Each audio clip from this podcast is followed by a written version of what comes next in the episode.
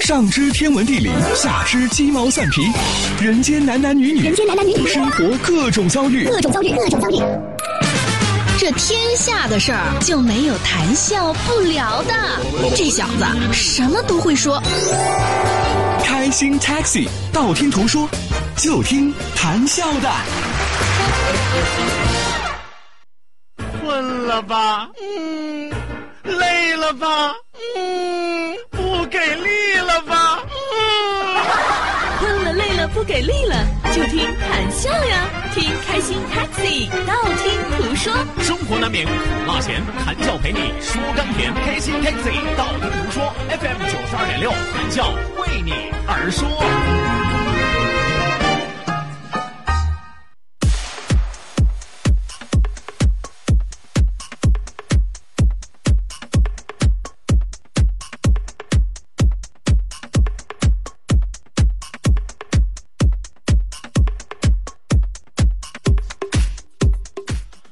我还记得小时候，我会变一个魔术，就是让一枚硬币可以凭空消失。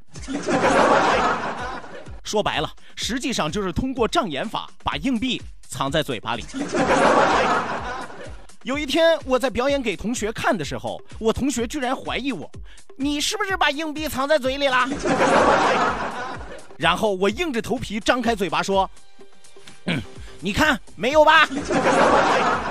啊，嘴里没有吧？左边也没有，右边也没有，舌头下边也没有吧？所以当天我的魔术很成功。当然，第二天手术也很成功。可我要和大家说的是，这不是最可怕的。最可怕的是事后那个同学问我：“你能一下子把五枚硬币变没有了吗？”从此，我和那个同学再也没有交流过。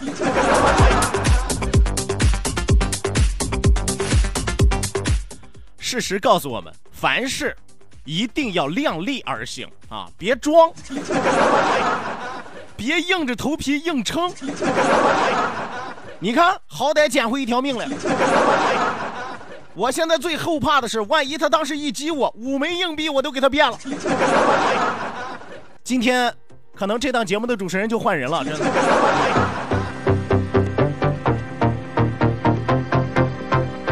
收音机前的小朋友，千万不要向谈笑哥哥学习。魔术有风险，珍爱生命，请远离。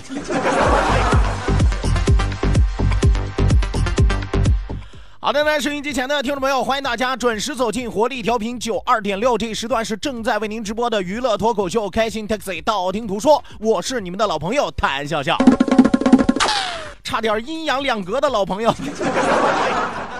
哎，那年我清醒的记得，我应该是十一还是十二了，我应该。哎呀，差点啊。好的，那本时段的节目是由中国海洋生态白酒来台酒五星中华冠名播出，感谢我们的合作商家。来台集团独创的狼牙香型白酒“爱我中华”系列五十三度五星中华隆重上市。这款酒呢，兼具的是浓清江三香风格，闻其清香优雅，入口浓香柔顺，回味酱香悠长。哎，这叫浓清酱三香风格，而且这款酒还拥有海洋生态健康因子，酒体具有多元的口感，新颖独特，不上头，更柔顺，更健康，更能满足新时代的白酒需要。所以说，懂酒、爱酒、会品酒的朋友啊，这款酒您值得拥有。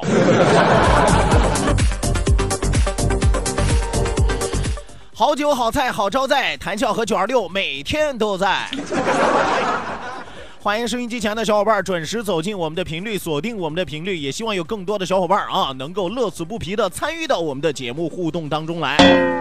提醒到大家，记住我们的两处微信交流平台，一处呢是我们九二六的公众微信账号 QDFM 九二六 QDFM 九二六。另外一处呢是谈笑个人的公众微信账号，谈笑两个字一定要写成拼音的格式，谈谈笑笑，后面加上四个阿拉伯数字一九八四，最后还有两个英文字母，一个 Z 一个勾哦。一定要记住，Z 勾两个字母就是正经两个字的首字母。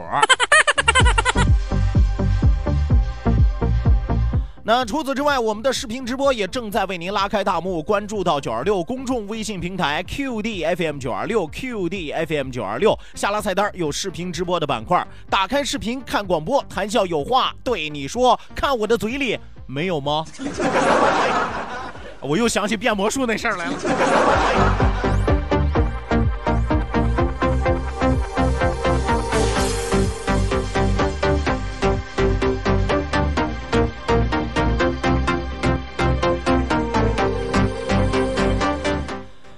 今天节目一开始啊，和大家说一说这个刚刚过去的这个三幺五消费者权益保护日。呃，很多朋友都看过这个消费者权益保护日那天晚上三幺五的那个晚会了吧？有人觉得满意，有人觉得过瘾，有人觉得丧气，有人觉得有猫腻。为什么这么说呢？满意的是指什么呢？满意的是指啊，我们对于很多的这个质量问题啊、食品安全问题啊，绝不姑息，发现一起处理一起啊，确实看的人们是大快人心。但是有人觉得丧气，原因是什么呢？说就连我们的孩子我们都不放过呀，对不对啊？小卖部门口的五毛零食啊，有这个辣条，这个辣片儿什么？那个什么大鸡肉串儿是吧？这个。当然，号称什么大肉串啊，其实都是豆制品、面制品做成的啊。但是你看完了那个生产车间，看完了那个生产作坊之后，真的是替咱们的孩子捏一把汗啊！怎么才能够顺顺利利、平平安安长到像咱们这么大？但我要提醒大家啊，有的朋友说，咱小时候不是也这么吃过来的吗？咱小时候不是也这样经过的吗？我告诉大家，咱们小时候的那些奸商还没有现在这么坏啊。呃，有人觉得满意，满意是指什么呢？这个三幺五结束之后啊，各个部门都行动起来啊，各个部门积极的响应啊，所查处的一些问题啊，包括什么土鸡蛋啊，怎么能够让它所谓的土鸡蛋啊更像土鸡蛋？很多朋友都说这个土鸡蛋啊，打开之后啊，黄都发红啊，偏红，越红越好，越红越健康，越红越土。后来我们才知道啊，鸡饲料里边加上某种这个合成的这个饲料啊，就能够让鸡蛋啊保证黄啊，特别特别的红艳啊。还有一些广告打说我们这儿养的都是散养鸡，会飞的鸡，会上树的鸡，是吧？去到鸡窝里一看，全都在铁笼子里边的鸡 啊。所以说这年头，你说有可信的吗？好在各个部门说，我们现在要积极的整改，我们要积极的查处，我们要积极的查封。我们就想问一句，你们早干什么去了？是吧？为什么每一次你说监管部门也好，是吧？食品质量监督部门也好，按理说这些问题是你们职责范围之内的呀，你们应该能够发现的早啊，你们应该能够早解决、早发现、早把他们扼杀在摇篮之中啊。可是没有啊，每一次发现的都是我们呀。每一次发现的不是顾客就是媒体啊！但我说到这儿，我们真还得感谢一下三幺五。要不是因为有三幺五晚会，让我们发现了这些问题，我们真的都忘了还有那么多职能部门。啊，当然了啊，当然咱说一千道一万啊，发现总比没发现的好啊。还有的朋友觉得不满意啊，这次三幺五晚会不满意啊，原因是什么呢？说这次三幺五晚会居然没有一个大牌儿啊，没有一个大牌企业啊被曝光被发现问题。难道这些大牌这两年都学乖了啊，都变老实了，还是都给央视投了广告了？咱不得而知啊！我希望是所有的大牌企业都变成了良心企业，都变成了信用单位。我不希望啊，隔几年之后我们又发现了新的猫腻。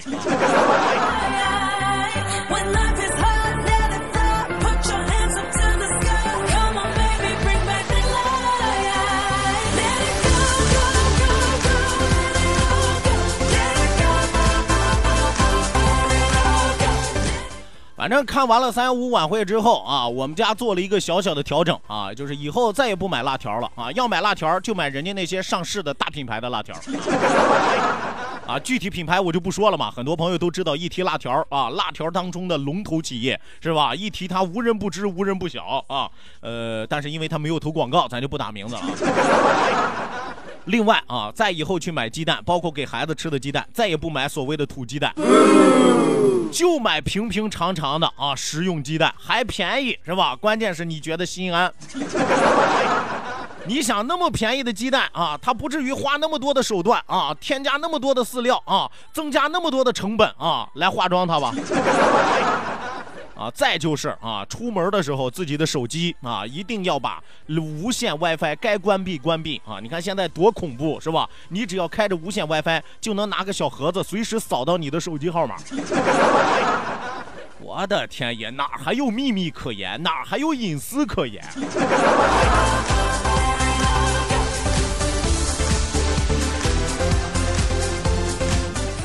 当然，说到这儿啊，很多朋友就会发现，你看一台三幺五晚会，为什么所有人看完了之后，大家的感觉都是不同的啊？有向左的，有向右的，有向前的，有向后的。这就是我常和大家说的，一千个人眼中有有有一千个哈姆雷特，是吧？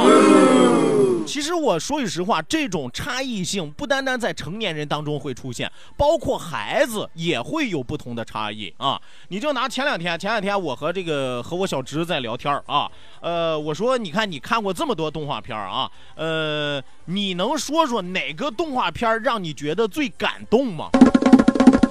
我以为他会说像什么《宝莲灯》啊啊，像什么这个哪吒闹海啊，是吧之类的。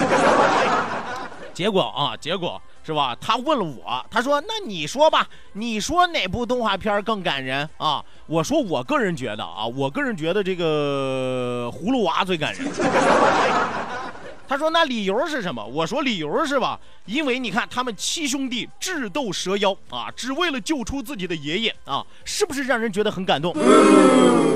结果我侄子听完了之后说：“不对，不对，不对！我觉得最感动的动画片不是这个葫芦娃啊，而是大头儿子小头爸爸。”当时给我说傻了，我说啥？大头儿子小头爸爸？难道是因为他们智斗匪徒救出了围裙妈妈吗？结果我侄子跟我说：“不是，你想啊，他们爷俩一个大头一个小头，还能这么快乐的生活在这个世界上，难道不感人吗？” 啊，一个大头一个小头是因为得病了是吧？啊，脑积水加脑萎缩是吧？啊，脑积水大头，脑萎缩小头是吧？那不是病好吧，侄子？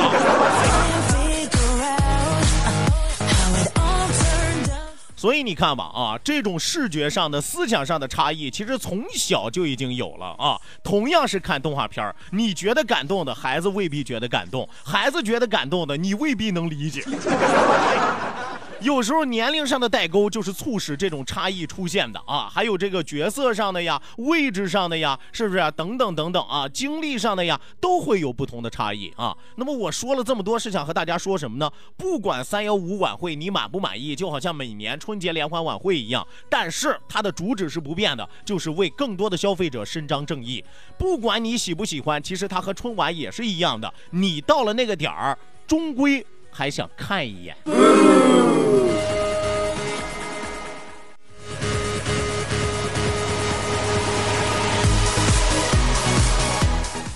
好的呢，收音机前的听众朋友，欢迎大家继续锁定活力调频九二点六，这一时段是正在为您直播的娱乐脱口秀《开心 Taxi》，道听途说，马上要为大家送出的是我们今天第一时段的道听途说，打开历史的书，点亮信念的灯，道。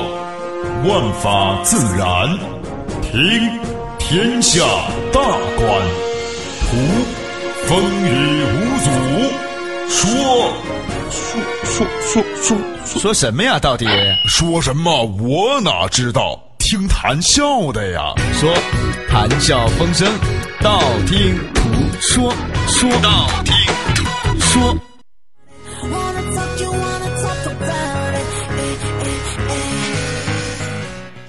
好的，那打开历史的书，点亮信念的灯。这一时段的节目当中，谭笑将为您揭开新的历史篇章，讲述新的历史故事，带来新的历史人物。今天要和大家来说一说，是中国历史上的神童。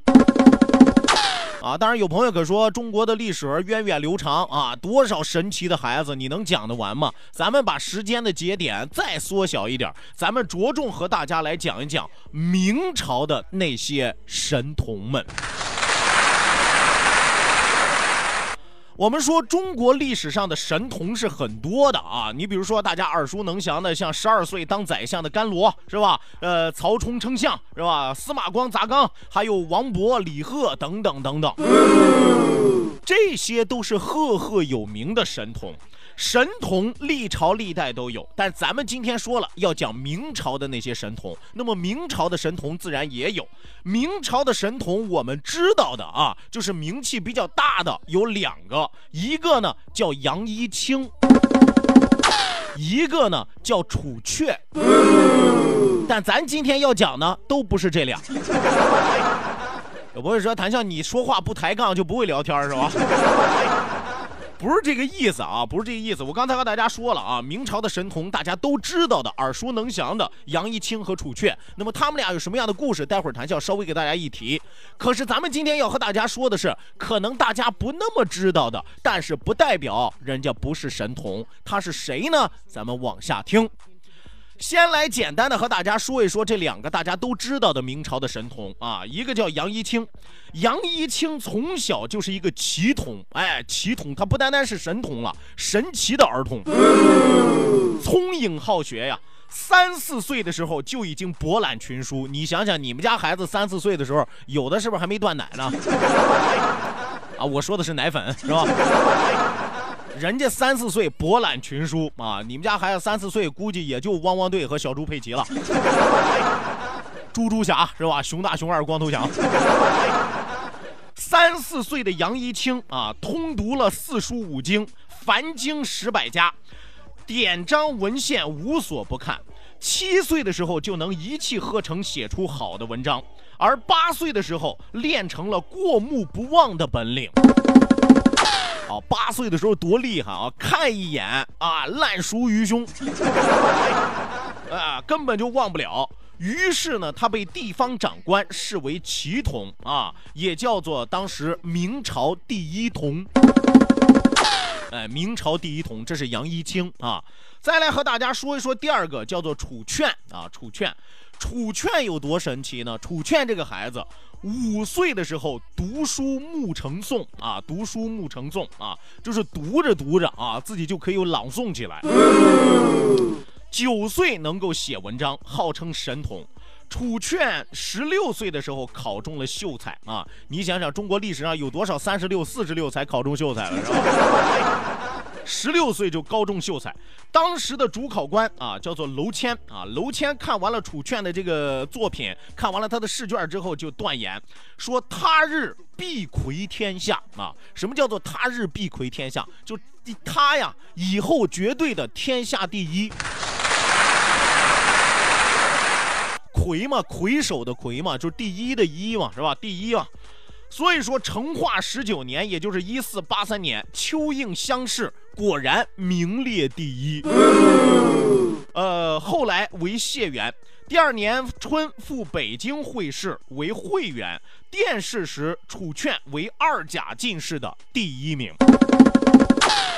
这是谭笑给大家讲述了啊，明朝的时候知名度比较大的俩神童。那么今天咱们要讲的不是这两个神童，明朝还有一个神童不得了。这个神童啊，不见得说在才学上、在知识上比前面那两个厉害，但是在应变能力和解决问题的能力上，绝对堪称你明朝的 number one。这个神童是谁呢？这个神童名字叫做姚来。姚来啊，咱们先从他的家庭和大家来说起啊。姚来的家庭原本是很富裕的啊，他的父亲的名字叫什么呢？叫做姚模。姚模是明弘治六年京城会试的进士，先后授予了兵部左侍郎、礼部主事。到了明嘉靖四年的时候，迁右都御吏，提督两广的军，提督两广的军务兼巡抚等职。后来担任了兵部尚书。不过呢，因为自己啊，这个没有和皇上一条心啊，他倒也不是说故意的不和皇上一条心要反呀，还是怎么着，就是因为不小心得罪了这个嘉靖皇帝，被罢了官，最后赋闲在家。回到老家的这个姚魔一想，那我既然已经不当官了，但是还得挣钱吃饭呀，怎么办呢？干脆咱也学人家啊，做做生意养活家人吧。奈何呀，这个当官的人未必他能经得了商，是吧？姚魔这个人不懂经商之道，不仅钱没有赚到，赔了个血本无归。哎呀，负债累累啊，无力偿还。结果这些债主呢，每天上门讨债，每天上门讨债，苦苦相逼啊！有的债主到了晚上啊，我们就不走了，今天你不不给钱啊，俺就续去。哎呀，俺就住恁家了，是吧？当然，说到这儿，估计有人得问啊，说都做到兵部尚书了，他没有钱？我要和大家说一点，姚魔首先是一个清官啊，不是一个贪官。另外，咱们大家要知道一个历史节点，就是明朝当官啊，就明朝的公务员工资都是很低的，所以姚魔也没有什么积蓄啊，急得如同热锅上的蚂蚁，不知道怎么办。这个时候，他的儿子要来出现了啊，要来那年只有九岁。但是这个孩子勤奋好学，头脑灵光，非常非常的聪明懂事儿。看到父亲终日是愁眉不展，决定帮父亲解决这个问题。有朋友说：“谭笑，你就出一把以九岁的孩子啊，他爹在外边负债累累，他能帮他爹想什么办法是吧？教他爹卖肾。”我要和大家来说，姚来找到了他的父亲啊，对他父亲说：“你只需要给我四百文钱，我三天之内就可以帮你搞定债务。”他爹听完都傻了。大家知道四百文钱相当于多少钱吗？呃，如果说啊，咱们举个简单的例子，根据史料记载，明朝万历年间，一两银子可以购买一般质量的大米两担。当时一担约为九十四点四公斤，一两银子可以买一百八十八点八公斤大米，就是三百呃三百七十七点六斤。按照现在一般家庭吃大米来算，三到五块钱之间，就以三块钱来算，可以算出明朝一两银子大概相当于今天的一千块钱。那么一千块一两银子等于一千块钱啊，那么一两银子又等于一千文钱，那么四百文就相当于今天的四百块钱了，是吧？所以一个九岁的孩子跟他爹说。你给我四百块钱，我能帮你解决好几万的债务啊！他爹能信吗？知道吗？所以刚开始他爹是不相信的，但是看儿子信誓旦旦，再加上自己确实穷途末路，没有办法了，死马当活马医就答应了。话说姚来从父亲那里拿到了四百块钱之后，偷偷的来到了一个戏子家。有朋友说这孩子太坏了，家里都穷成这样了，他找戏子唱戏去的。姚来跟那个戏子说：“我给你四百块钱，你半夜就藏在我的房间里，扮成文曲星的样子啊！大家都知道文曲星下凡神仙的样子，在我读书的时候，你就静静地站在我身后，只用站三个晚上，你就可以得到这四百块钱。”戏子一听，觉得这事儿也不费力呀，是不是？也不费时啊。白天我唱戏，晚上不耽误呀，就收下了这四百块钱。于是从那天晚上开始，就有文曲星站在姚来的背后，姚来咔咔读书，一直到三更为止，每天晚上如此。到了第二天晚上的时候，他家有很多讨债的啊，心想自己家欠了一屁股债，这孩子倒还争气，小小年纪读书如此用功啊，将来飞黄腾达。